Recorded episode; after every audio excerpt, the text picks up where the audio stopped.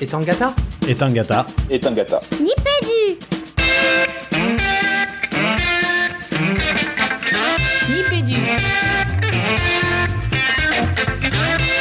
Le podcast. Le podcast École. Éducation Numérique. Nipédu.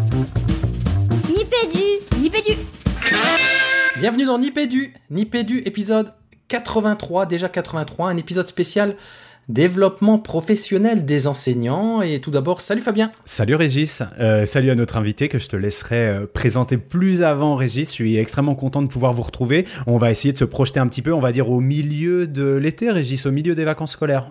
Voilà, la diffusion de cet épisode, on devrait être là entre, entre fin juillet, début août, mi-août, je sais pas trop, on verra. Mais en tout cas, on est en pleine vacances scolaires et ça me fait penser qu'on a déjà bien digressé juste avant l'enregistrement autour de ce mot de vacances. Donc j'en attends pas plus de temps pour vous présenter notre invité, c'est François Muller. Bonjour François. Bonjour à vous deux. On est extrêmement ravis de t'avoir euh, pour cette émission de mi-vacances autour du, du développement professionnel des enseignants. Je sens que cette émission va être très riche. Alors une, une, émission euh, avec un invité, un invité que vous avez déjà pu entendre dans les capsules euh, de Nipédu. Il me semble, Régis, je parle sous ton couvert qu'on est sur les émissions euh, 62 autour du congrès de l'ANCP des, des conseillers pédagogiques. Et bien sûr, comment ne pas euh, échanger avec euh, François Muller lors des journées nationales de l'innovation, mais il nous en parlera euh, plus longuement. C'est pas euh, c'est pas pour ça qu'on reçoit François euh, ce soir, Régis. Non, on reçoit François parce qu'on vient de lire euh, son excellent ouvrage et très documenté, là je le montre à l'écran, dommage que vous n'ayez pas l'image, euh, des enseignants qui apprennent, ce sont des élèves qui réussissent, avec un sous-titre qui donne le titre à cette émission, le développement professionnel des enseignants. Il manque un mot. Euh, si, si on était, euh, non, si on était très, très logique avec, euh, très fidèle à l'expression euh, qu'on trouve au niveau international, euh, on parlerait du développement professionnel continu des enseignants. Et c'est euh, un mot qui, je n'ai pas voulu alourdir le titre qui était déjà long, mais c'est un mot qui est important et qui fait écho à ce que vous dites, euh, nous sommes en vacances ou en mi-vacances, par exemple. Eh bien, d'une certaine manière, le développement professionnel des enseignants, ça ne s'arrête pas. Et donc, les enseignants le savent bien, et même ceux, qui le savent, ce sont les, conjoints des enseignants ou les conjointes des enseignants quand, euh, sur la plage, euh, on se pose la question de pourquoi euh, euh, l'instit de maternelle est en train de ramasser les petits cailloux, etc. Ben, elle, est en train tout simplement de, préparer sa classe et, de, faire, de penser à quelque chose. Elle donc se projette, hein. elle projette ce qu'elle a envie de faire, elle se voit ailleurs. Et donc, on voit très bien que les vacances, c'est pas du, euh, de la rupture totale, ça peut l'être euh, aussi, mais c'est aussi euh, une manière différente de penser son activité, de la penser pour soi, mais de la penser aussi avec d'autres et pour ses élèves. Ben là, vous avez les caractéristiques de ce qu'on pourrait appeler du- développement professionnel. Et voilà, c'était l'intro de François Muller. Ça annonce une émission passionnante. J'en profite pour faire un petit peu d'auto-promo autour de ce thème du développement euh, professionnel et de cette perméabilité dont tu viens de parler, François. Il y aura un article de Nipédu dans les cahiers pédagogiques euh, pour euh, le numéro de la rentrée autour de cette question des vacances des enseignants. Mais Régis, je te laisse, je te laisse peut-être lancer tout de suite le vif du sujet, comme tu aimes le dire, avec, euh, avec la première partie du dossier. Voilà, alors la première partie du dossier, vous allez vite savoir pourquoi on l'a appelé la carte et le territoire. C'est parti. Le dossier de Nipédu Le dossier Enfin, pour une fois, on va pouvoir poser la question et peut-être avoir des réponses autour de cette question fondamentale que nous on se pose depuis longtemps. On le connaît un petit peu, mais pas tant que ça. Et donc notre première question, c'est Mais François Muller, qui es-tu donc? Quel est ton parcours? Enfin, dis-nous en plus sur ce que tu n'as jamais voulu nous révéler. C'est pas que j'ai pas voulu, il n'y a pas de secret, mais il y a des cadres pour le faire. Euh, on pourrait quasiment euh, faire l'introduction. Euh, Si tu introduis ta partie par la carte et les territoires, moi je te dirais que la carte n'est pas le territoire. Et euh, ça, c'est signé. Il n'y a qu'une réflexion euh, euh, pour le faire, hein, euh, pour euh, avoir cette réflexion à la fois sur les concepts et sur les outils. Euh, qui je suis, euh, il y a plusieurs façons de se définir. Euh, souvent, on se définit par euh, son statut, sa fonction, sa discipline. Euh, je ferai ni l'un ni l'autre. Euh, je vais définir par ce qui me semble important et qui structure encore aujourd'hui mon activité, qui donne la, la structure un peu du travail, les façons de le faire. J'ai travaillé pendant des années, une dizaine d'années, sur ce qui s'appelle l'archéologie médiévale. C'est-à-dire c'est un travail à la fois de construction du savoir et de la connaissance scientifique, non pas par des archives ou uniquement que des archives, c'est-à-dire par ce qui est assimilé à de la connaissance académique ou scientifique, et croire que ce qui est écrit est vrai, mais travailler sur l'expérience du terrain et la confrontation de la réalité à l'écrit. C'est extrêmement intéressant de voir qu'il faut passer suffisamment de temps sur les terrains et avoir euh, ne pas avoir peur de la, prise de risque, de l'exploration, euh, de la boue, de la saleté, euh, du travail, des efforts. c'est tout ça, l'archéologie. C'est aussi un travail d'équipe, c'est un travail qui conjugue la dureté, la simplicité souvent, la continuité, qui travaille aussi euh, l'interdisciplinarité, on a besoin de, tout et de tous pour comprendre ce qu'on trouve dans la Terre, ce qui est indépassable. Vous trouvez quelque chose à un moment donné, c'est toujours une découverte. Et vous ne pouvez pas la nier. Et donc, euh, euh, c'est intéressant, quand, ça vous forme l'esprit, hein, ça vous donne une forme finalement à la façon de regarder la réalité, ce qui fait que 20 ans ou 30 ans plus tard, quand je travaille sur finalement ce qu'on pourrait appeler une archéologie contemporaine des pratiques pédagogiques, quand on travaille en accompagnement du terrain. Et donc ça veut dire on va prendre le temps d'écouter les gens, de regarder comment ils font, de s'interroger et d'être étonné. Et donc l'étonnement n'est pas un étonnement par rapport à, à, une comparaison ou à un contrôle, mais un étonnement naïf et sincère non, je suis intéressé, je ne comprends pas ce que tu fais, mais dis-moi et comment ça marche? Eh bien, euh, ce travail, on a besoin de le. Ça prend du temps. Ce travail, ça prend beaucoup de compréhension, ça sollicite beaucoup euh, de connaissances euh, partagées. Partagées, c'est-à-dire on discute, mais ça permet aussi de construire la connaissance du métier, de construire l'expertise aussi professionnelle, le développement professionnel. C'est cette aventure aussi de, à plusieurs où euh, on, va ensemble euh, construire les savoirs, euh, des savoirs d'expérience sur l'actualité et la prospective de l'éducation. Alors, tu nous as parlé d'archéologue des pratiques pédagogiques, mais une archéologie qui permet de mieux comprendre le présent et surtout de se projeter un petit peu. Régis me t'appelle souvent le monsieur innovation. Alors, qu'est-ce que c'est? C'est peut-être un peu galvaudé. Je sais que tu ne vas certainement pas apprécier euh, qu'on puisse te désigner de la sorte. Mais alors, pourquoi? On a parlé de la JNI tout à l'heure, des journées de l'innovation, 10 ans plus peut-être pour les auditeurs qui ne connaîtraient pas cet événement et la part que toi tu as dans cet événement? Mm-hmm. Oui, alors c'est très délicat de, réduire un concept et des, pratiques et, euh, une richesse à un seul, un seul homme. Euh, ce qui est intéressant dans, l'innovation, euh, c'est le mot, l'articulation qu'il y a par exemple entre inventaire et innovation. C'est-à-dire, et là on va retrouver la dimension un peu archéologique de la chose, c'est-à-dire nous ne sommes pas capables d'inventer la nouvelle école. On ne peut pas l'inventer à partir de rien. C'est un mythe du savant fou dans son laboratoire ou le prof fou dans son, la classe qui euh, tout d'un coup révolutionnerait la planète parce qu'il a trouvé la solution miracle à tous les maux euh, de l'éducation. Euh, on gagnera bien plus à, à exploiter ce que l'on sait et l'on sait énormément. Il y a énormément de petites choses qui font des grandes choses. Et donc le travail d'inventaire est un travail euh, important euh, qu'il faut faire absolument à plusieurs. Et on voit bien que la notion de réseau va venir de là.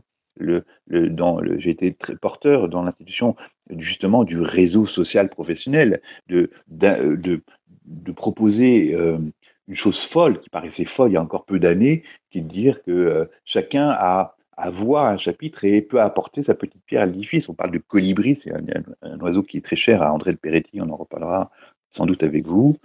Mais euh, euh, on fait cette petite chose, euh, mais ça permet de faire des grandes choses ensemble. Et donc, si on arrive à faire l'inventaire progressif, collectif, coopératif, mutualisé des pratiques, non seulement des pratiques, de ce qui se fait, mais aussi euh, l'inventaire souvent des questions professionnelles, c'est-à-dire qu'est-ce que toi, euh, qu'est-ce qui t'anime, qu'est-ce qui te, euh, quelles sont ces questions sans réponse qui sont en train de tirailler ton métier? Est-ce que tu peux les mettre sur la table et qu'on puisse en parler? Eh bien, ce travail autour de, ce partage du savoir fait que on devient plus grand ensemble et on, on permet de travailler sur les questions d'innovation.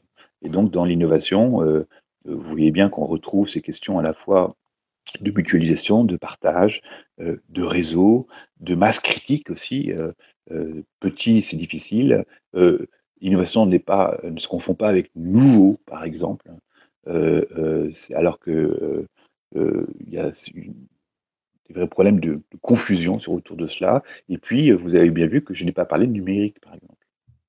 Vous voyez que le, euh, euh, je n'ai pas, euh, c'est presque exprès, pourtant j'ai parlé de réseau, mais c'est d'abord un réseau humain, c'est d'abord des relations. Le numérique va amplifier tout cela. C'est comme si on mettait le turbo dans le moteur, mais il n'est pas premier ni dernier. C'est un peu comme si on, on, change de vitesse ou on met du turbo. Donc, mais c'est pas le numérique qui va changer significativement les choses. Il va au contraire autoriser plus, accentuer sans doute euh, des différences. On voit bien ceux qui ont accès au numérique et ceux qui n'ont pas accès dans des territoires euh, qui sont encore mal desservis. Euh, le, les questions de, changement et de développement professionnel, ça marche un peu partout. Au niveau international, on voit bien par exemple que des pays comme la Colombie ou des zones isolés euh, au Brésil ou au Chili, euh, ont commencé à travailler sur ce développement professionnel, c'est-à-dire sur le regroupement et la mutualisation des questions. Et donc, ils étaient très très loin de l'Internet et très très loin des réseaux sociaux. Donc, on voit bien que c'est pas nécessaire. En tout cas, c'est pas suffisant pour déclencher. Et du coup, on en vient vraiment au thème de l'émission, à ce fameux, on l'a nommé plusieurs fois, mais on va peut-être euh, te laisser développer autour de ce développement professionnel, on en parlait même un petit peu en, hors émission, on a mis dans les notes de l'émission, c'est, c'est, ça a pu paraître un moment presque un gros mot, mais c'est quoi ce développement professionnel? C'est, moi, c'est quoi? C'est difficile de le définir parce qu'il y a des livres entiers autour, mais... C'est, c'est, c'est de la formation, non? Quand tu dis développement professionnel, c'est un autre mot pour parler de la formation des enseignants? Oui, alors c'est, vendu comme ça, et euh, en même temps... en même temps. euh, euh, on fait un contresens, ou un faux sens en tout cas. Euh, c'est vrai que c'est pris comme un gros mot. c'est un mot qui, une, locution qui apparaît finalement assez tardivement dans le paysage français, institutionnel en tout cas. il n'apparaît qu'en 2013 dans le référentiel enseignant et qui vient remplacer une autre locution qui était se former et innover. Et donc, on le, remplace par euh, un référentiel qui s'appelle maintenant s'engager dans un processus de développement professionnel, avec une dimension plus collective, etc. Donc, euh, on pourrait dire, ça n'est qu'un changement de mot. Euh, finalement, tout change pour que rien ne change. C'est une citation que vous retrouvez dans le Guépard de Visconti aussi. bah, oui et non. C'est-à-dire que effectivement, depuis que c'est apparu, les, beaucoup d'organisations ou d'acteurs de, de, nos académies, euh, de nos circonscriptions, on, pensait que c'était qu'un changement de mot et finalement on continue à faire des PAF, à faire des PDF, les PAF dire plan académique de formation, les plans départementaux de formation, on continue finalement à former sans s'interroger finalement sur euh, quelque chose qui est assez central euh, quand on va travailler sur vraiment le, le développement professionnel, c'est est-ce que ça marche? Et la question qui vient derrière, comment le sais-tu? Donc le développement professionnel euh, est une réflexion plus systémique que la formation. Dans la formation, on est euh, institutionnel, c'est-à-dire on est, euh, on doit faire des choses, on doit mettre en place, on doit accompagner une réforme par exemple, et donc on est comptable des moyens, mais pas des, mais pas des résultats. Et donc, euh, un responsable de formation au niveau académique dira, voilà, euh, moi, j'ai formé 150 euh, profs. un IEN lui dira, pour la maîtrise de la lecture, j'ai fait tant d'actions de formation. Donc, ça veut dire que on, compte les moyens, ça fait des très beaux tableaux Excel, mais finalement, on, est, on reste assez indifférent et j'accuse pas du tout les personnes, c'est pas du tout ça, c'est que c'est bien derrière les, le sens qu'on y met, les concepts qui sont derrière, on est assez indifférent à l'effectivité des choses et à finalement on doit voir euh, dans quelle mesure euh, euh, on peut, c'est des questions qui vont être dures, hein, et, dans quelle mesure on peut faire évoluer des pratiques enseignantes qu'est-ce qui marche Et puis, euh, comment le sait-on? C'est-à-dire, est-ce qu'on peut évaluer, non pas les pratiques enseignantes, mais euh, euh, euh, des modalités de travail, qu'ils soient de la formation ou pas, et qui puissent euh, plutôt marcher. Et donc, le, euh, c'est là où on commence à, à franchir un, un truc. Alors, pour, vous, pour bien comprendre euh, la, la différence, je peux faire un détour par le- l'étymologie. Ça va? Ouais, ouais, parfait. Bien, vas-y, vas-y, vas-y, vas-y. Un petit détour dans l'étymologie. Par exemple, euh, on ignore souvent euh, quelle est l'étymologie du mot formation lui-même. L'étymologie du mot formation, euh, euh, alors c'est pas du Cicéron, hein, c'est pas du latin, il faut pas le chercher euh, dans le, le latin classique. hein. C'est un, c'est un, un mot euh, du 14e, 15e siècle, du bas italien, et qui est un mot que vous connaissez d'ailleurs, qui s'appelle le formaggio. Formaggio. Et euh, si vous écoutez bien formaggio, ça donnait un mot en français. C'est le fromage. Oui, Mais oui. Et oui, comme oui. quoi tu viens de découvrir que euh, la formation est un fromage. Et on adore le fromage. Oui, mais ça veut dire quelque chose en français. Ça veut dire que la formation est un fromage, ça veut dire que c'est un fromage qui pourrait se, se diviser, que c'est quelque chose euh, euh, qui. Le fromage veut dire aussi, il y a, il y a un enjeu économique, il y a des enjeux financiers aussi dans la formation. Et donc, euh, par exemple, la préparation concours, ben, c'est un enjeu financier pour un certain, un certain nombre d'organisations ou de personnes. Mais en même temps, le, le- l'étymologie est assez intéressante. Fromage, formaggio va dire, euh, ne- désigne non pas le contenu, mais le contenant. C'est le cerclage de bois qui permet de mettre euh, le lait caillé et de donner la forme au lait caillé pour qu'il devienne fromage. On est d'accord? Donc ça veut dire que dans après dans les, les mots ont une histoire, euh, le fait que euh, formation vienne de là, c'est que formation c'est donner donc une forme et on n'est pas très loin donc du formatage. Même si on sait que la formation doit évoluer, mais en tout cas en tout- euh, dans la représentation comme dans l'histoire, c'est dans la- le capital historique, euh, le capital symbolique du mot formation, se former ou aller en formation, c'est aller se soumettre à une sorte de formatage, vous voyez, des esprits, des cœurs, des corps. Donc c'est très délicat ce que je suis en train de dire, mais en même temps, c'est, c'est, c'est, c'est, ce sont des cadavres un peu dans le placard euh, qui existent et qui peuplent le monde formation. Donc il ne faut pas trop s'étonner euh, euh, que beaucoup d'enseignants en ce moment euh, aient des visions assez bizarres sur la question de la formation, d'abord initiale, puis après continue, et qu'ils désertent aussi euh, la, chose. On voit, euh, c'est, des effets de pente douce, mais en tout cas durables, où il y a une désaffection et on a vraiment des, enseignants, jeunes ou vieux, qui ont des, mots assez durs vis-à-vis de ce qui leur était proposé depuis des dizaines d'années. C'est pas une histoire de deux ans trois ans. C'est une tendance extrêmement lourde. Mais du, coup, mais du coup, François, je pense à quelque chose et je me permets de t'interrompre. Euh, tu as parlé tout à l'heure de la formation qui était, euh, d'après ce que tu as dit et ce que j'en ai compris, très liée et très corrélée à, la question des enjeux. Euh, moi, j'ai envie de dire, comment est-ce qu'on va passer d'une logique de formation à une espèce d'invitation à ce développement professionnel auprès de, de personnels qui, parfois, en sont très éloignés. On, on disait souvent, on dit souvent avec Régis que l'être humain a l'air de ne pas apprécier particulièrement le changement. Donc, comment est-ce qu'on va lui faire comprendre qu'il y a, s'il y en a, des bénéfices à vivre ce développement professionnel et notamment dans son quotidien de praticien?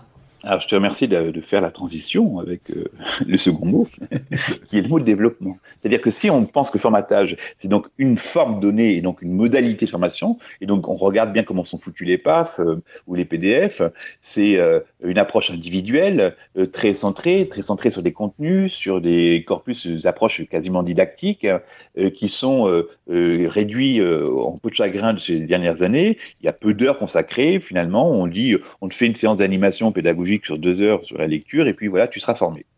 Et on le fait aussi avec les cadres. Ce qui est plus délicat, c'est que même pour les cadres euh, le, intermédiaires et les hauts cadres, euh, on, on, on, vend la formation comme ça. Euh, Mhm. Tu vas écouter quelqu'un, ça suffira, et puis euh, tu seras assez intelligent pour faire et pour que ça change ta pratique et ton organisation. Et, et finalement, on se retrouve comme dans les anciennes religions, on fait beaucoup de gestes, mais sans trop y croire.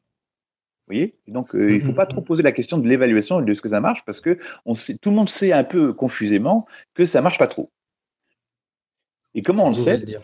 bah oui, et comment on le sait? C'est parce que euh, euh, il, faut s'inter- il faut interroger d'abord les, donc les, ceux qui en bénéficient, donc les enseignants, mais il faut interroger par exemple aussi euh, les chefs d'établissement. Les chefs d'établissement vous l'écrivent. Et donc, euh, on a de- des retours écrits assez nombreux maintenant de chefs d'établissement qui disent écoutez, moi j'ai vu partir des, mes, mes enseignants en formation. On a eu beaucoup les collèges euh, euh, ces dernières années parce que c'était l'actualité, mais ça pourrait, serait plus autre chose. Et donc, ils partaient individuellement et euh, sans que le chef d'ailleurs le veuille, enfin c'était c'était comme ça. ils étaient prélevés, comment ils étaient enlevés par des extraterrestres, et puis ils revenaient, et puis finalement rien ne se passait. Et donc à la fin de l'année, j'ai l'établissement qui est responsable d'un projet d'établissement, euh, euh, de, les résultats des élèves, il voit les fichiers du bilan, conseil de classe, etc. Il voit bien que euh, ce qui a été finalement investi en termes de formation individuelle, contingentée, didactisée, etc., n'est pas forcément la meilleure façon de faire changer les choses et que ce fameux formatage dont on nous vendait les, choses les, effets il y a quelques années, n'est plus en, situation de bien fonctionner par rapport à ce qu'on demande de faire aux établissements. Donc il y a, un profond malaise euh, ressenti par les personnels, par euh, les cadres euh, intermédiaires, ils le disent maintenant. Et puis, donc il y a quelque chose qui, change. Alors, je réponds à ta question. qu'est-ce que c'est le développement? Ben, Le développement, c'est une, une autre manière de regarder euh, la situation et surtout de l'appréhender dans sa complexité. Quand on parle de formation, on n'est pas dans la complexité. On, est dans une organisation, dans une routine, dans un dispositif, dans un, secteur. Dans une académie, ça prend l'objet, euh, ça, correspond à un, dossier, si vous voulez, dossier formation, c'est géré par un DAFPN, euh, etc. Donc c'est assez segmenté, c'est filiarisé, c'est périmétré, etc. le mot développement gêne beaucoup parce que c'est pas périmétré. C'est-à-dire que c'est une dimension systémique qui est beaucoup plus importante.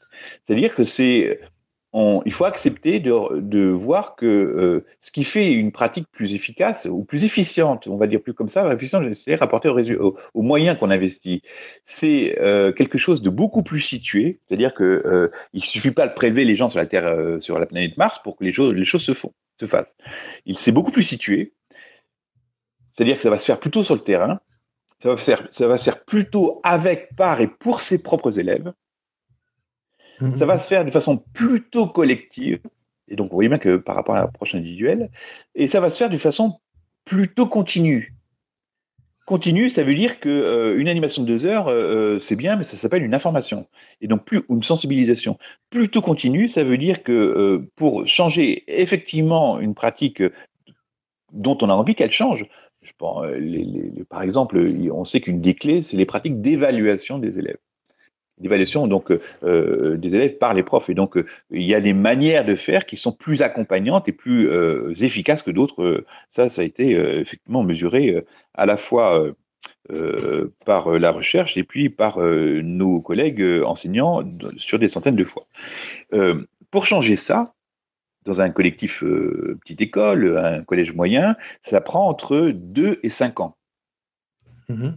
Vous voyez qu'on euh, on change de dimension. Et donc, si on a envie que ça change, et vous voyez que la question est, délicate, ce que je suis en train de dire. Si on a envie que ça change, et donc il faut y mettre les moyens, mais je ne parle pas forcément de moyens financiers. C'est-à-dire, euh, il faut changer des choses dans les routines professionnelles du quotidien, toutes celles qui sont jamais écrites dont on ne parle jamais et qui sont les plus efficientes. La façon d'évaluer les élèves ne fais jamais partie d'un projet d'établissement. Pourtant, en, dans le terme de développement professionnel, ça va être le cœur du métier. Euh, euh, la façon de le faire ensemble, c'est-à-dire de dis-moi comment tu fais, ça m'intéresse. Donc d'aller voir ailleurs. Et donc dans un collège, ça veut dire moi, prof de lettres euh, agrégé, eh bien je vais aller voir le prof de PS et même mieux, je vais aller voir l'institut de maternelle de l'école d'à côté c'est-à-dire d'aller au décalage plutôt qu'à l'identité, à, la parité. Vous voyez que c'est complètement décalé, et euh, ça a l'air fou, ça a l'air assez exotique, et d'ailleurs cette dimension exotique, euh, ce voyage professionnel est, assez intéressant, parce que c'est à ce moment-là que les collègues s'autorisent eux-mêmes, et on voit bien que dans le développement professionnel, ce qui va être extrêmement intéressant, c'est le fait qu'on a des acteurs qui commencent à se prendre au jeu et à se dire, mais finalement c'est pour moi. C'est pas parce qu'on me dit de le faire ou qu'on me prescrit une chose dans le cadre d'une réforme, mais c'est parce que je vois bien que, d'abord ça m'intéresse de sortir un peu de l'isolement de ma classe, sentiment infiniment partagé, je suis seul, je me, sens seul en tout cas, et donc de dire je vais aller voir ailleurs, et surtout pas en, situation de, comparaison sociale ou, de, de, rivalité, je ne vais pas aller voir l'autre prof de lettres, parce que ce que je vais regarder, c'est comment il fait, le contenu, etc. Non, je veux aller voir quelqu'un qui ne me menace pas, Donc, vous voyez, la dimension de rassurance va être intéressante. Quelqu'un qui, avec qui on partage, euh, on peut partager des choses du style, euh, ben, euh, on a un groupe de 20, de 25, euh, 30. Ben, comment tu fais? Et, et- Mais comment tu fais euh, pour gérer les fonds de classe, pour travailler sur l'inclusion scolaire, pour travailler sur bah, l'évaluation des élèves, pour travailler sur des questions qui sont franchement partagées et donc professionnelles. Et donc, c'est pas des questions d'ordre didactique, ça c'est géré par ailleurs, si vous voulez. C'est déjà géré par ailleurs, mais on sait que c'est insuffisant. Comment on le sait ben, Encore une fois, regardez, écoutez les élèves, écoutez les chefs d'établissement. Et, et là, tu, et là, tu viens de donner, quelques pistes. Alors moi, j'ai l'impression que dans cette première partie, on a eu vraiment la philosophie. On a vraiment compris quel engagement intellectuel de ta part il y avait dans cette réflexion autour du changement, autour des modifications de pratiques, autour de la dynamisation d'une posture professionnelle pour aller de façon systémique vers un développement professionnel qui ne se résout pas à la simple formation qui pourrait être un formatage. On va reprendre le détail parce que c'est, c'est, c'est, je sais pas ce que tu en penses, Régis, mais je trouve qu'on est très éloigné du bouquin en fait, parce que là, on a une Bah espèce ouais. de, de cadre conceptuel que tu viens de nous offrir qui n'est pas dans le bouquin, qui lui est très pratique, qui met un focus sur le comment, et, et c'est peut-être là qu'on va t'entraîner dans la deuxième partie. Mais avant, Régis, je sais pas, qu'est-ce que t'en penses? On pourrait sortir en récré? Ah bah carrément, c'est l'heure de la récré. C'est la récré. C'est la récré. La récré, la récré, la récré. Pour cette récré, eh bien, toujours parole à François. Euh, en sachant que nos auditeurs aiment bien les récrés vraiment récréatives, on a parlé de toute la définition du mot vacances, de tout ce que ça pouvait impliquer. Et là, on est ben, comme des élèves, on sort en récré, donc honneur à l'invité pour sa récré. Oui, alors, euh, euh, ma, ma récré, elle est récréative pour moi. Je ne sais pas si elle sera pour d'autres, mais en tout cas, je la propose. C'est ce qui m'a fait, c'est ce qui me donne de la respiration dans, dans ma vie professionnelle, dans ma vie personnelle. Ce qui me permet aussi de euh, d'être aussi euh, euh, d'avoir eu ce parcours aussi d'apprentissage, c'est autour de la musique et la récré, c'est beaucoup de musique pour moi. C'est une chance qui a, qui, qui m'a accompagné toute ma vie, de très jeune et puis de moins jeune après. Et c'est un élément euh, fil rouge. Et donc, euh, c'est toujours récréatif pour moi. C'est pas donc une fois. Donc, on va retrouver, vous allez me dire que je suis polar, mais on retrouve euh, beaucoup de continuité. Et euh, la musique, ça a été non seulement de l'écouter, certes, ça c'est facile, maintenant c'est encore plus facile, mais c'est surtout de la faire. On va retrouver aussi dans le développement professionnel, c'est du faire, c'est pas lire, il faut, on va passer par l'action. Et donc, ce qui m'a récré à moi, euh, alors je sais pas si ça va parler aux gens, mais bon, vous m'avez demandé de le faire, donc je le fais, euh, c'est c'est de travailler euh, autour du, euh, de la pratique du luth baroque. Luth baroque, c'est un, un instrument absolument confidentiel. Euh, c'est l'évolution ultime du luth. Le luth était l'instrument le plus populaire euh, au Moyen Âge jusqu'au XVIIe siècle. On en trouvait partout dans toutes les maisons. C'était facile de gratter, de lire d'ailleurs, parce que les tablatures de luth, c'est pas difficile comme euh, les partitions musicales de, qu'on a transformées plus tard. C'est très accessible. Il suffit euh, de lire ABCD, puis c'est réglé. Les lignes sont des cordes. C'est très facile. Et puis on pouvait gratter les, les airs à la mode, etc. Mais le luth baroque, intéressant baroque parce que euh, c'est c'est le luth de Bach, c'est le luth qui euh, est passé de 6 cordes à 24 cordes. Et donc, euh, c'est c'est- c'est quelque chose qui, au niveau euh, des formes, du design, est assez exceptionnel. Il faut regarder ça sur Internet. hein. C'est un luth euh, déorbé, c'est-à-dire que- qui a un- des courbures et, une, esthétique qui est euh, admirable.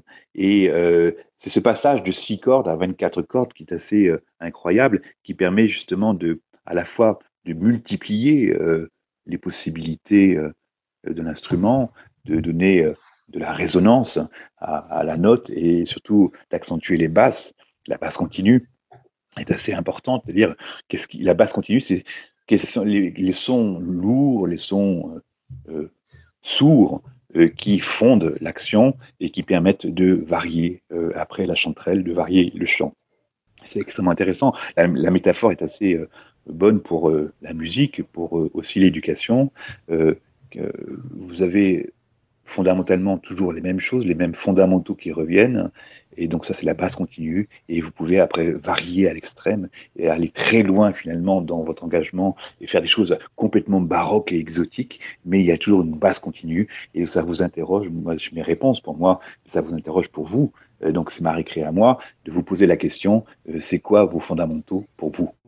Alors, c'est rigolo que, que, tu parles du luth, François. Je, je, montrais derrière, mais comme tu es sur téléphone, tu vois peut-être pas bien. Mais derrière moi, j'ai un sitar indien. Oui, ben c'est le sitar indien. C'est le, c'est le, c'est une racine commune. C'est-à-dire que le, ce qui a déterminé le, le luth, qui est donné Wood aussi en, dans le Maghreb, mm -hmm. c'est euh, le sitar euh, persan c'est-à-dire c'est le sétar, c'est le, ça veut dire les trois cordes qui avec une calebasse, une petite calebasse qui dans euh, ce, milieu de la Mésopotamie, ce espace de, de marigot d'où tout est né, l'écriture est née de là, la comptabilité est née de là, euh, la politique est née dans ce dans cette Mésopotamie profonde, eh bien, euh, il y avait un instrument qui a servi euh, à gratter des cordes. Vous savez, il y a trois façons de faire de la musique. Hein. Euh, il y a euh, taper, gratter, et puis souffler. Et donc, le sitar, c'était la façon de gratter, et donc de gratter des cordes. Donc, ça a donné, dans la version extrême orientale, sitar sitar, et donc la version indienne que tu connais, que tu as chez toi, donc, et ça, dans la version migratoire des idées et des hommes qui accompagnent ces hommes-là, des choses qui ont donné effectivement euh, la sitar, la guitare vient de là aussi, le mot guitare vient de là, et euh, qui a donné aussi les formes de oud et euh, de lutte, et qui ont eu des, des rameaux, un peu comme les rameaux de, de, nos évolutions. Et malheureusement, le lutte baroque euh, et s'est éteint après la mort de Bach en 1750, euh, parce que tout simplement, il était euh, dépassé. C'est un, instrument de chambre au sens instrument un peu intime, si vous voulez. Euh, il n'a pas de projection forte en musique. Et à partir de 1750, on a besoin d'avoir plus de basse, on a besoin d'avoir plus de puissance. Et donc, ça a donné tout simplement le clavecin. Le clavecin n'est pas autre chose que. Il est incroyable, François le clavecin n'est pas autre chose que le luth renversé à cordes pincées. Les, pourquoi les cordes sont pincées au clavecin? C'est parce que c'est jamais du luth, tout simplement. Et après, on est passé directement à, à, à Mozart. Hein. Après Bach, c'est Mozart. Mais on passe sur, on a renversé, euh, on a changé de période. On a changé vraiment aussi de monde à ce moment-là. Voilà. Il nous emmène sur des terres incroyables. Voilà, juste deux mots parce que voilà, je montrais le sitar et c'était, bah, tu demandais quels sont nos fondamentaux. Ben, autour de la musique, forcément aussi. J'en parlerai peut-être dans, dans, dans, dans le, les coups de cœur de fin d'émission. Et je parlais de ce lutte et tu parlais des, des notes, euh, des bourdons, des notes tenues. Et ça me faisait penser donc à aussi tard que, dont j'ai un peu joué en tout petit amateur euh, étant plus jeune.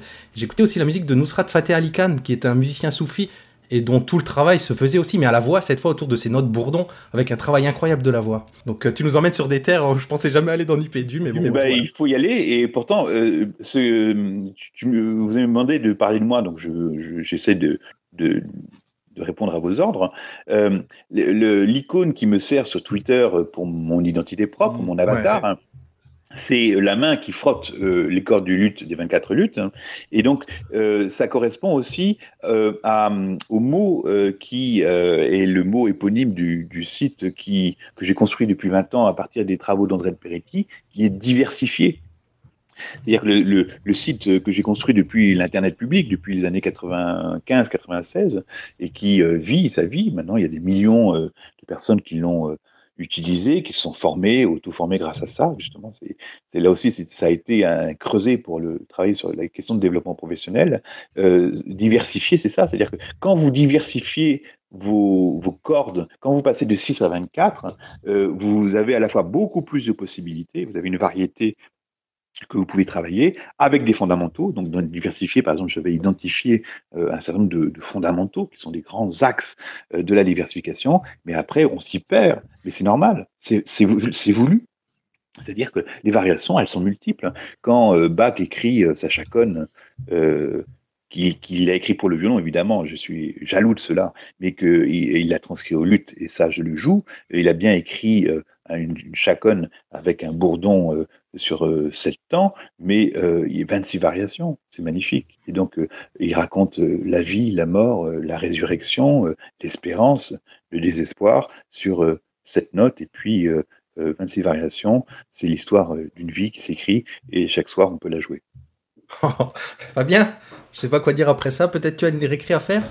Eh ben non, pas de, eh ben non, pas de. Je pense que rien à ajouter. On a eu une belle récré, bien riche. Euh, je te propose maintenant, euh, on pourrait presque faire une transition de retourner au plus près de la proposition euh, de François dans son ouvrage autour de, de la question de tous acteurs et agents du changement. Le dossier de Nipédu. Le dossier. Alors, oui, le titre de cette partie que tu as si bien prononcé, Fabien, elle est extraite du, ben, du livre de François. J'avais noté la page, je ne sais plus. Nous sommes tous autant acteurs du changement qu'agents. Il nous traverse autant qu'il nous porte. On va dire qu'on vient à la suite de, directe de la, de la première partie. Juste, j'aimerais ajouter trois petits éléments parce que je me suis noté plein de choses dans la première partie de l'émission et ça va faire la transition, enfin, j'espère assez correctement. Quand tu parlais, François, de, je sais pas, de cette espèce de jeu de dupe, j'y vais peut-être un peu fort autour de la formation, de ce qu'elle est, de ce qu'elle devrait être. Être, ça me fait penser, c'est un petit peu un jeu de miroir un peu, comment dire, cruel, parce que c'est vrai qu'on a parfois ce retour des profs qui disent, euh, c'est un peu faites ce que je dis, pas ce que je fais. En classe, on nous demande justement tout ce travail qui ressemble finalement à du développement professionnel. Et quand on propose des formations aux enseignants, ça, ça ne ressemble pas du tout donc ça, c'est peut-être ma première remarque. Une deuxième remarque autour de Fabien qui me dit souvent, et tu l'as dit François, que les, choses se jouent vraiment localement au niveau, tu parles beaucoup dans ton livre, de, au niveau de l'unité éducative. C'est là que les choses peuvent changer, pas qu'au niveau de la classe, justement au niveau de, ces équipes de terrain.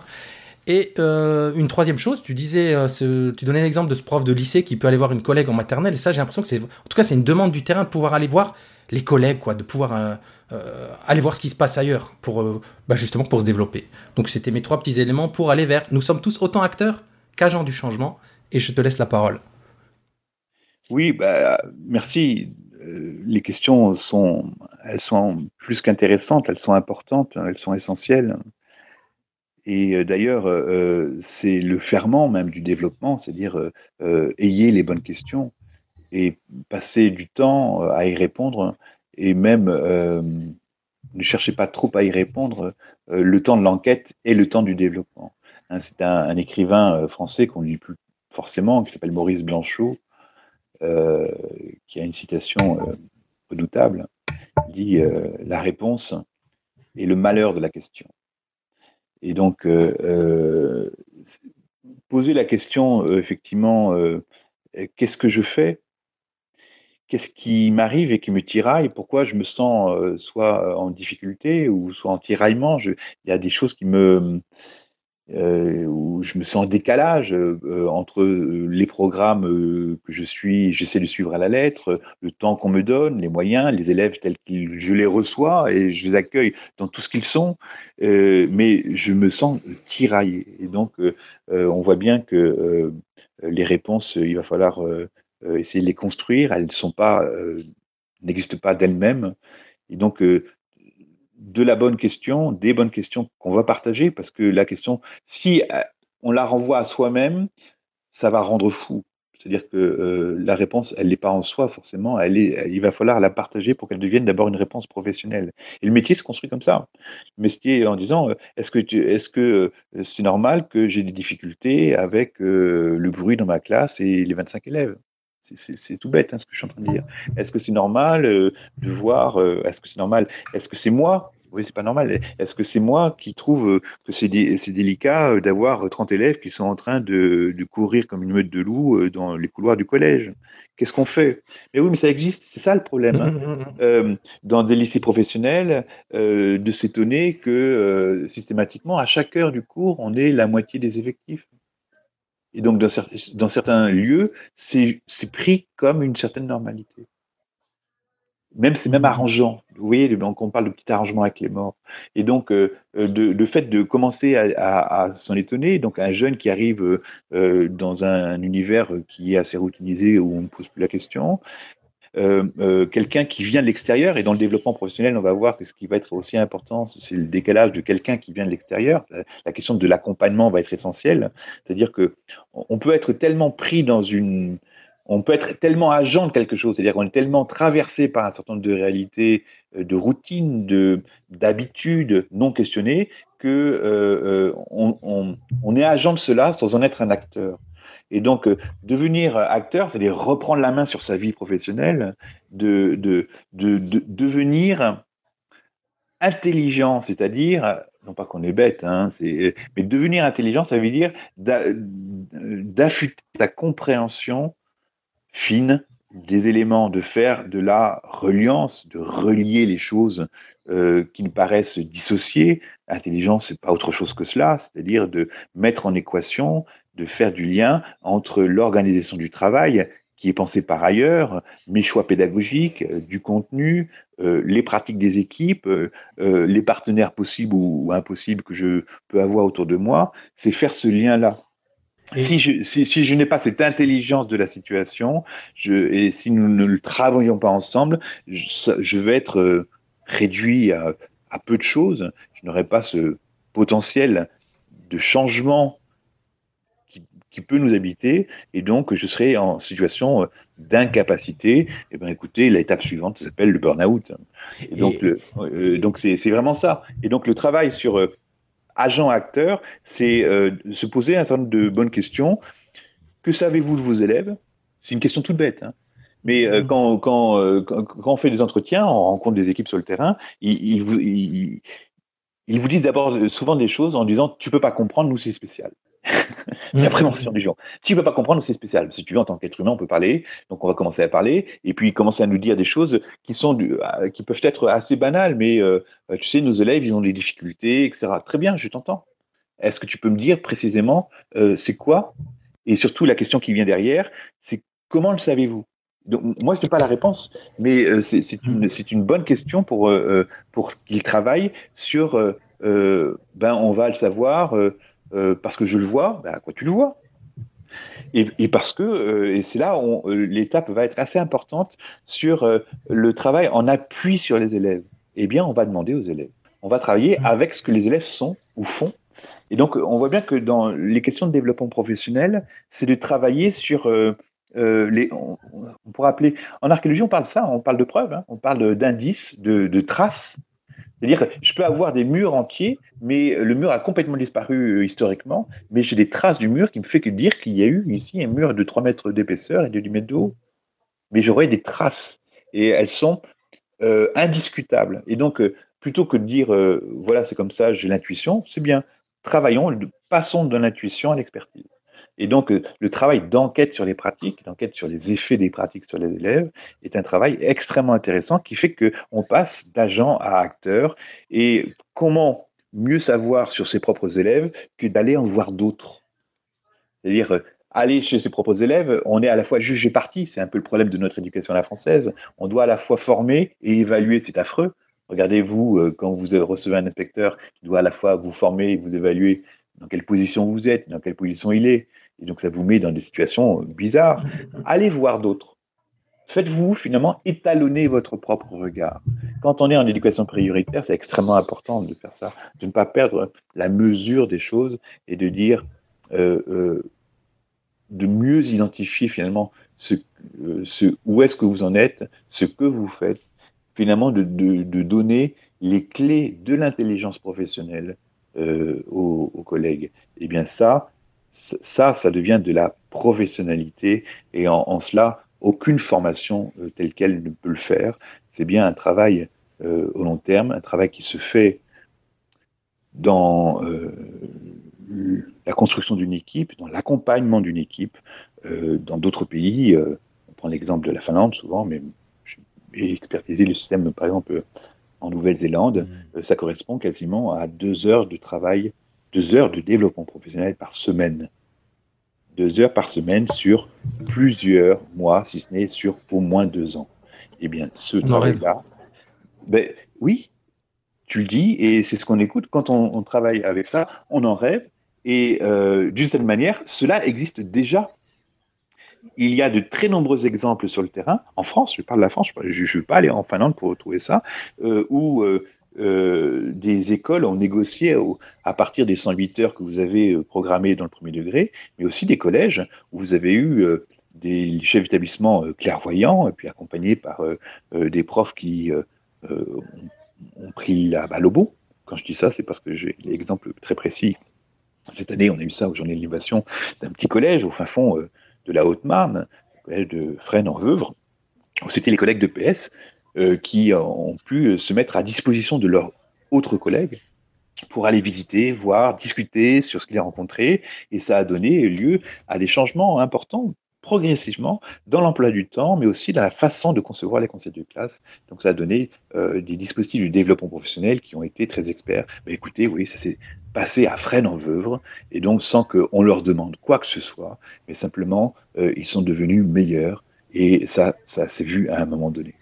Et alors, du coup, c'est quoi cette étincelle? C'est quoi le levier à un moment qui va faire que tu vas avoir ce foyer de développement euh, professionnel, cet établissement, cette équipe, euh, sans rentrer dans les détails, puisqu'on les retrouve euh, notamment au travers de dispositifs possibles dans le livre qui, rappelons-le, contrairement à ce que tu nous, à ce que tu nous livres ce soir, est extrêmement concret et extrêmement pratique. C'est pour ça que c'est intéressant de pouvoir avoir ta parole dans cette émission. Tu es un peu l'invité rêvé, hein, puisque tu, tu nous donnes le cadre du bouquin et après, dans le bouquin, on va chercher les solutions pratiques mais d'après toi, qu'est-ce qui fait que à tel foyer, à tel endroit, on va avoir ce foyer de de, volonté collective d'un développement euh, professionnel qui est aussi, à mon avis, quelque part, et tu l'as dit, un développement personnel, mais tout ça au service euh, de l'élève? C'est une question de personne, c'est une question de rencontre, c'est une question. De oui, c'est une question. Euh, ta question est encore une fois très bonne. Elle est difficile parce que c'est ce qui différencie l'alchimie de la chimie des procédés.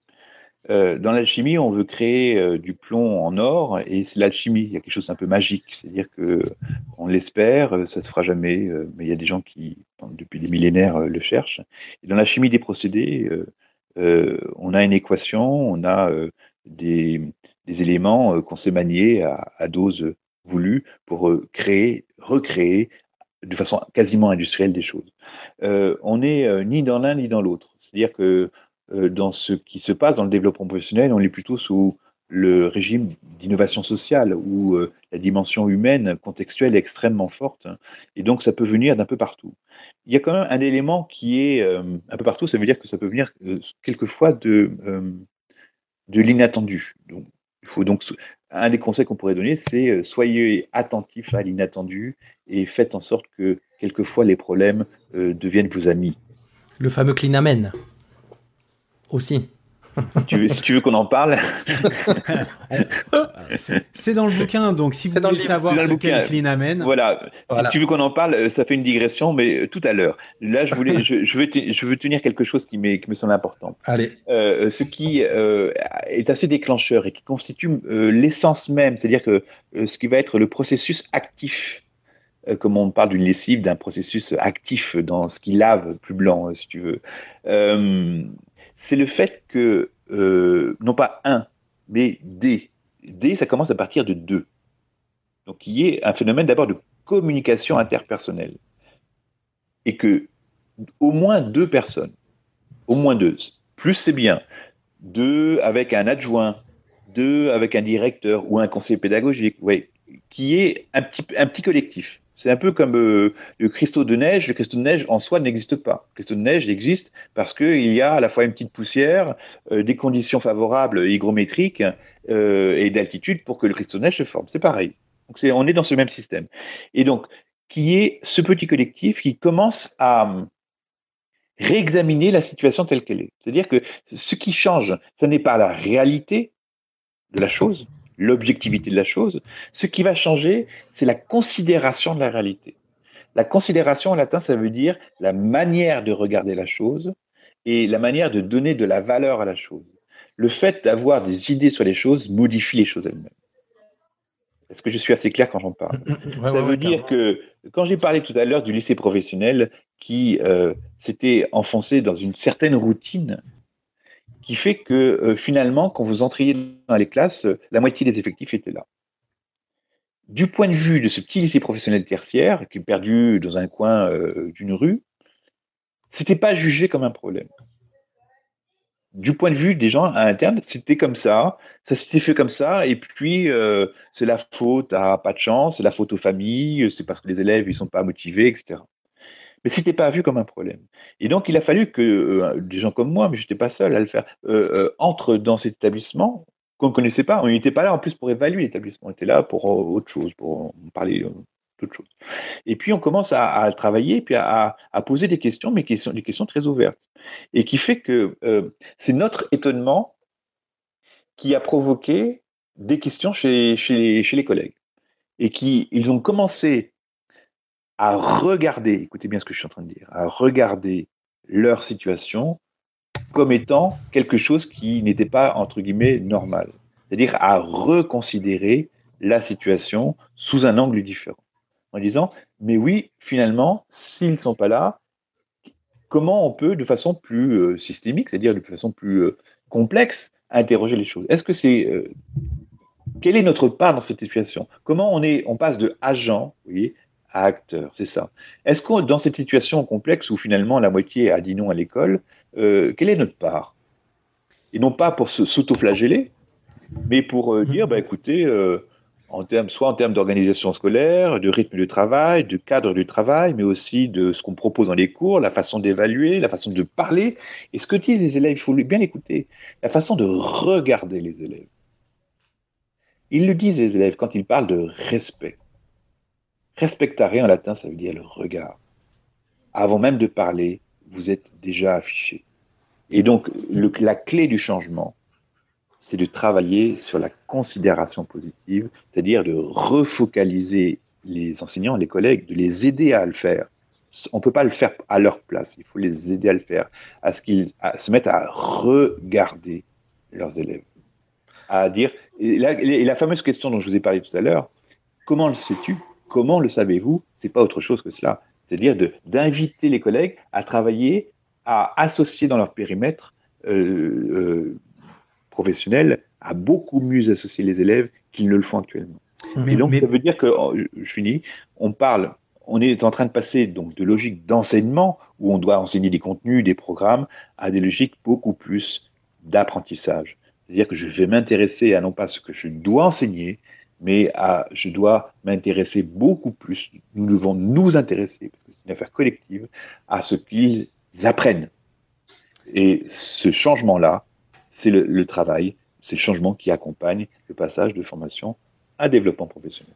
Moi, quand, moi, quand, tu, euh, quand tu convoques la racine latine euh, du, du, regard, enfin, regarder, respectare, donc respect et regard, ça me fait penser à, à, cette, à cet élément dont, que tu convoques dans le, dans le bouquin, qui est celui qui est, qui est l'ami critique, en fait. Donc, avec cette, ce, ce regard distancié, bienveillant, bienveillant, respectueux sur une équipe, mais en même temps qui sait apporter euh, suffisamment de critiques pour être justement l'élément qui va apporter une volonté de changement et une dynamique de, de développement professionnel. Donc comment est-ce qu'on pourrait faire concrètement pour pouvoir, dans chaque équipe, dans chaque établissement, dans chaque école, dans chaque unité éducative, comme le disait Régis tout à l'heure, introduire euh, cet ami critique qui il serait. Alors, il y a les élèves, ok, on, tu viens d'en parler, mais je pense que tu as d'autres pistes.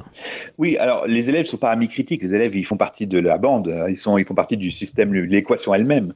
C'est, il faut tout faire pour, euh, pour eux, pour euh, qu'ils soient le mieux possible et qu'ils apprennent et réussissent le mieux possible. Euh, ce dont on a besoin, euh, ce, petit, écosystème, c'est effectivement euh, de s'ouvrir. S'ouvrir parce que quand il est trop fermé, ben, ça donne des routines qui, peuvent être négatives à un moment donné. Malgré les personnes, encore une fois, le, la, tension n'est pas apportée sur les personnes. Au contraire, elles font d'une certaine façon au mieux et puis, comme on dit, la rentrée euh, se passera bien.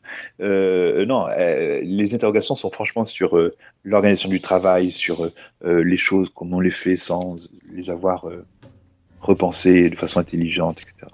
Donc, l'histoire de d'ouvrir, ça veut dire, ça peut commencer tout simplement en disant, si vous faites une réunion d'équipe, ou si vous faites un conseil des maîtres dans le premier degré, si vous faites un conseil de classe, si vous faites un conseil d'enseignement, peu importe. Dès lors que vous créez du collectif, ayez ce petit, cette petite idée bizarre d'inviter autour de la table quelqu'un, j'ai rien dit d'autre, un ami, un invité, avant qu'il soit ami, il, doit, il est invité, mais quelqu'un qui n'est pas, qui n'est pas de votre milieu, quelqu'un qui ne partage pas vos codes, forcément, même pas les contenus, mais qui est euh, peut-être intéressé par euh, ce qu'on y fait ou par euh, les objectifs.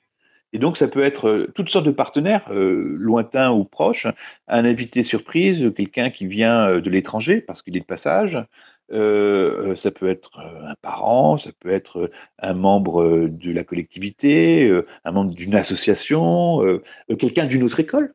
Très bien, ça se passe. Et justement, ce qu'on va proposer dans le développement professionnel, c'est justement la possibilité de faire du voyage professionnel, c'est-à-dire d'aller voir d'autres écoles mais vraiment comme un voyageur. Je vais euh, voyager, découvrir le vaste monde, et de ce vaste monde, j'en redeviendrai, j'en reviendrai transformé pour, euh, pour moi-même. Et euh, mais l'idée d'ouvrir ce collectif et de faire et de donner un rôle dans ce collectif, c'est-à-dire que le groupe va travailler, va travailler, exposer, suivre un ordre du jour quand il y en a un, on l'espère, et puis échanger, etc. Mais on aura dit à l'invité, tu auras cinq minutes pour toi à la fin et tu auras un temps de parole pour dire ce que tu as compris, ce que tu auras vu et le message que tu donnerais au groupe. Ça peut commencer comme ça. La phase suivante, c'est euh, quand on dit euh, euh, ami, c'est que on construit une relation. Et donc, l'invité peut être un invité surprise, et puis il vient une fois et qu'il passage, mais il n'y reviendra pas. La relation, c'est est-ce que euh, une école, un collectif, euh, l'équipe au travail ou un projet se choisit à ce moment-là quelqu'un qui peut venir plusieurs fois et construire une relation avec toujours cette, euh, ce rôle-là qui peut être un rôle très méthodologique, hein, à la fois distancié mais bienveillant en même temps. C'est assez important pour ça. Donc ça peut pas être un évaluateur. S'il s'il travaille dans l'évaluation, ça va occasionner des discordances mm, mm. dans le changement. Mm. C'est très important de le, dire. Et vous voyez pourquoi je suis en train de le dire comme ça. C'est-à-dire que notre système français n'est pas construit comme ça.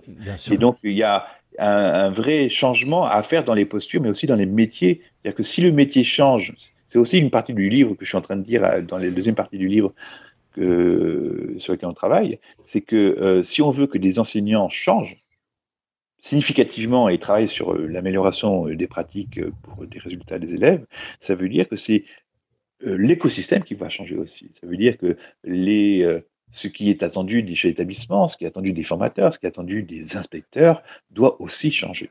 On ne peut pas faire reposer tout le poids sur le prof sans que finalement rien ne change significativement derrière.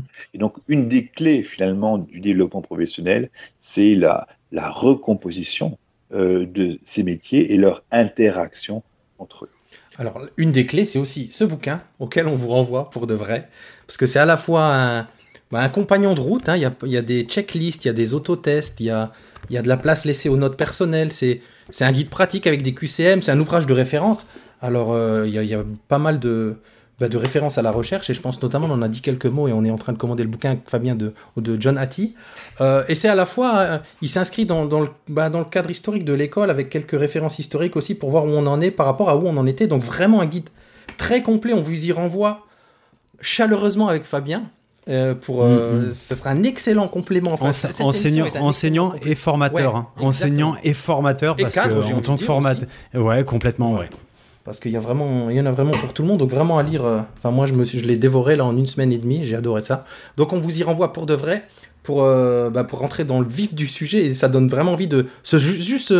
Je, si je dois retenir une chose, c'est que le développement professionnel, c'est ça commence par un changement de lunettes, quoi. On change de focale, on change de point de vue, on se décentre un peu, et là, on entre dans le concret. Fabien, François, je vous propose qu'on aille euh, vers inspiration, coup de cœur, coup de gueule, ça vous va? Ah ouais, parfait. Allez. Allez, c'est parti. Inspiration. Inspiration. Coup de cœur. Coup de cœur. Coup de gueule. Coup de gueule.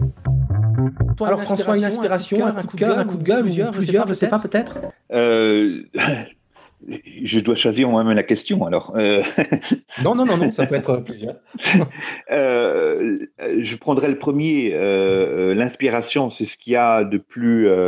Vous avez, compris comment je suis attaché à la fois à la continuité des choses, à la cohérence, à ce qui nourrit dans le développement, il y, a, cette dimension de nourriture à la fois spirituelle, mais aussi euh, euh, professionnelle. Euh, quand on parle d'élèves, le mot latin d'élève, c'est alumni, c'est ceux qui sont nourris. Donc, le travail sur l'inspiration est important. Donc, je, dois, ça fait partie d'un devoir moral, professionnel et personnel, de faire la référence à André de Peretti. André Peretti, il a 102 ans maintenant, il a été le père fondateur de la formation des enseignants, qui fait que finalement, le métier d'enseignant est devenu un métier où on reconnaît non pas seulement l'art ou la vocation, comme c'était le cas, comme c'est le cas dans la prêtrise, mais c'est un métier avec une professionnalisation euh, reconnue en initial et en continu. Maintenant, euh, comment on le fait, c'est plutôt un problème. Donc euh, ça, euh, avec André, on en a largement parlé et on en reparlera encore. Et donc, euh, dans l'inspiration, c'est évidemment ça. Vous retrouvez sur, sur le site hein, qu'on a développé ensemble, andrédeperetti.net, hein, où vous retrouvez à la fois énormément de vidéos sur l'homme, mais aussi sur les écrits. Il y a des livres en ligne complets qu'on a mis en ligne depuis maintenant une vingtaine d'années c'est vraiment en termes d'auto-formation, là aussi, c'est une des clés du développement professionnel, cette auto-formation, cette co-formation, et on voit bien que le numérique est assez intéressant. Et euh, l'image que je voudrais euh, partager avec vous, c'est une image que André avait développée avec un de ses inspirateurs lui-même, qui est Carl Rogers. Carl Rogers, qui a énormément travaillé euh, dans le milieu médical sur la situation d'accompagnement des élèves, d'accompagnement des jeunes, et donc, il avait développé cette métaphore du colibri. Le colibri étant, euh, pourrait être l'animal totem de tout éducateur, de tout enseignant. Il est intéressant, ce petit animal, parce qu'il euh, est connu, c'est un oiseau euh, tout petit. Et la particularité, c'est que dans son, son bras, finalement, l'équivalent de son bras, il n'a pas de coude, ce qui fait que ça lui permet un battement d'aile absolument rapide, plus que rapide, véloce, et qui lui permet à la fois de voler euh, très vite ou de voler en stationnaire. C'est assez intéressant parce que c'est le rôle du colibri que euh, d'approcher les orchidées euh, en milieu tropical et surtout de ne pas les toucher. S'il touche, il détruit. Et donc avec son bec, il va prélever, se nourrir et nourrir aussi pour polliniser et fertiliser.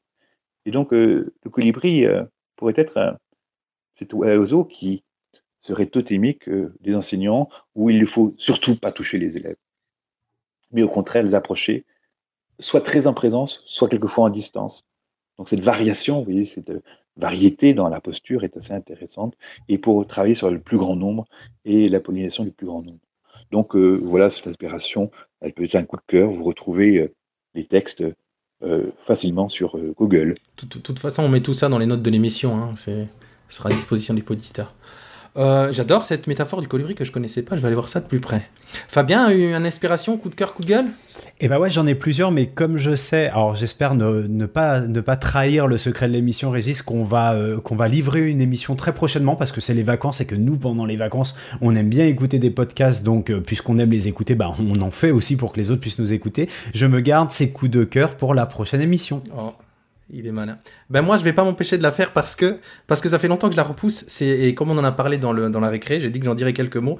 C'est le Musicophilia de Oliver Sacks. C'est le premier bouquin que je lis d'Oliver Sacks, qui est un neurologue euh, américain, professeur à l'université de Columbia. Euh, j'avais découvert Oliver Sacks par un film dans les années 90 qui s'appelait L'éveil avec Robert De Niro et Robin Williams que j'avais adoré à l'époque. Et donc, euh, il travaille surtout autour. Il avait écrit un livre extrêmement célèbre qui s'appelle L'homme qui prenait sa femme pour un chapeau, donc je suis sûr que vous avez entendu parler forcément. Et la musicophilie, elle est entièrement dédiée aux, aux maladies, aux dérangements neurologiques autour de la musique. C'est franchement, quand vous aimez la musique et un peu la neurologie, c'est absolument passionnant. Il y a des maladies dont j'aurais jamais imaginé qu'elles puissent exister, comme des gens qui sont à musique, qui ne peuvent pas entendre la musique, qui entendent une cacophonie par exemple, ça paraît fou ou alors des maladies un peu plus connues, je crois le, syndrome de, Walter ou quelque chose comme ça, qui fait que des enfants ont des prédispositions particulières à la musique et se retrouvent dans des camps en Amérique là pendant les vacances d'été où ils sont ils ont un besoin physique de faire de la musique. Enfin, il y a des choses, je vous encourage vraiment à aller le lire. C'est Musicophilia de Oliver Sacks, c'est génial. J'ai pas pu m'en empêcher, Fabien, t'as vu, j'ai fait ma petite inspiration, mon coup de cœur. Non, mais c'est parfait. vous avez vu que la musique, euh, dans nos entretiens euh, aujourd'hui, a été assez présente. Elle a bercé. Et quand on parle de développement professionnel, j'ai beaucoup parlé d'accompagnement. Et l'accompagnement est un mot euh, qu'on trouve et qui a du sens en musique. Hein. Comment vous voyez que c'est un mot qu'on retrouve énormément dans l'éducation. Tout le monde accompagne. Le, prof accompagne ses élèves, l'inspecteur accompagne ses profs, le chef d'établissement veut accompagner aussi ses profs. donc c'est un mot qui devient envahissant, Et euh, il faut le prendre au sérieux, mais à ce moment-là, si on le prend au sérieux, il faut euh, peut-être changer des choses euh, dans le, fond et dans les formes.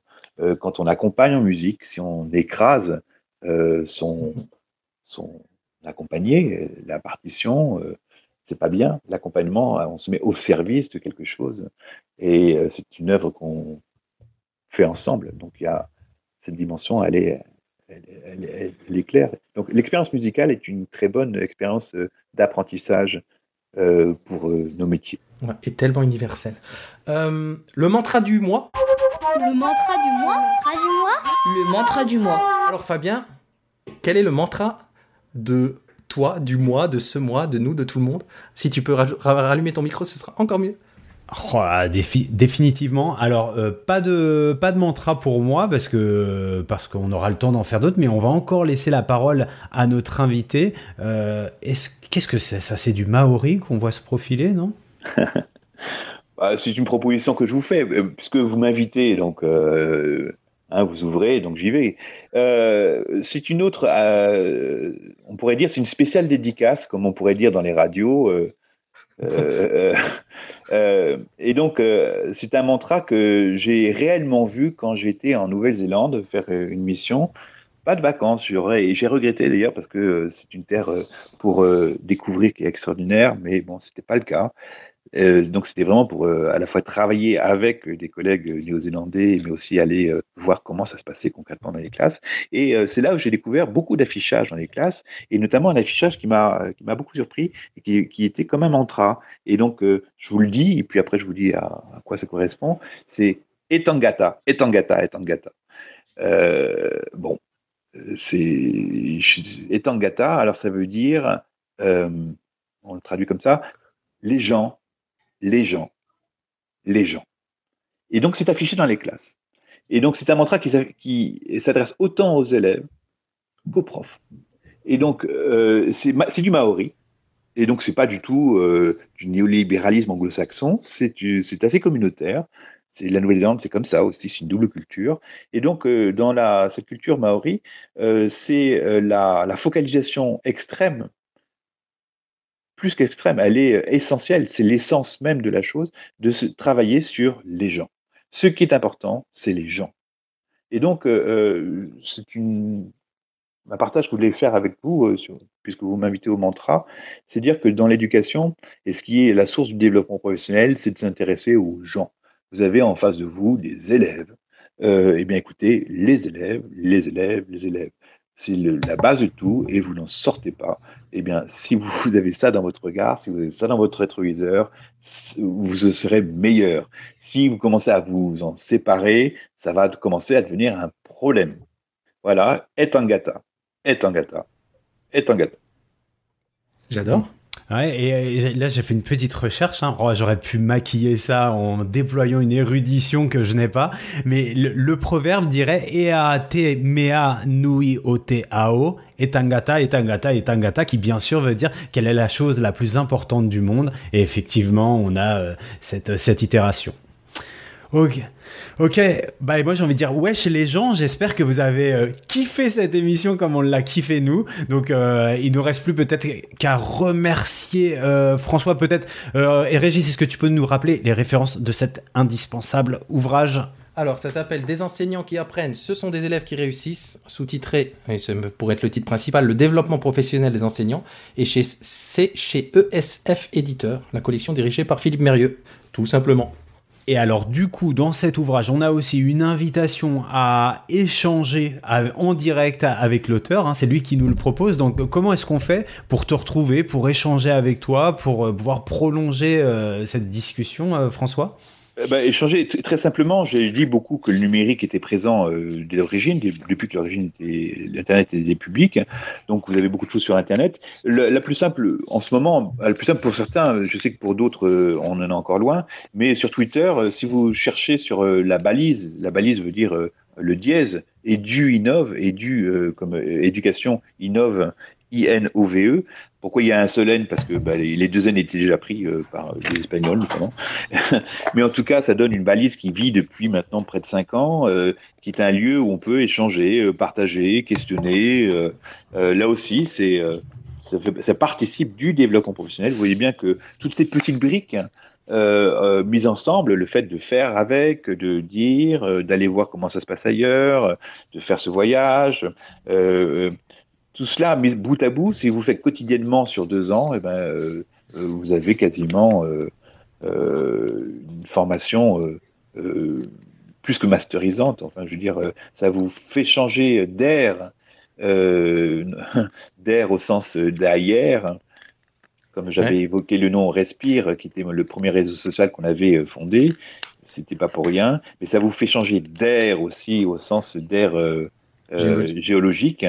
Et donc, euh, euh, travailler sur euh, les réseaux l'apprentissage dans les réseaux, c'est passer d'une ère, euh, on va dire, thalassocratique, où au- on est dans un bateau, dans un même bateau. hein. Le mot bateau réfère à équipe.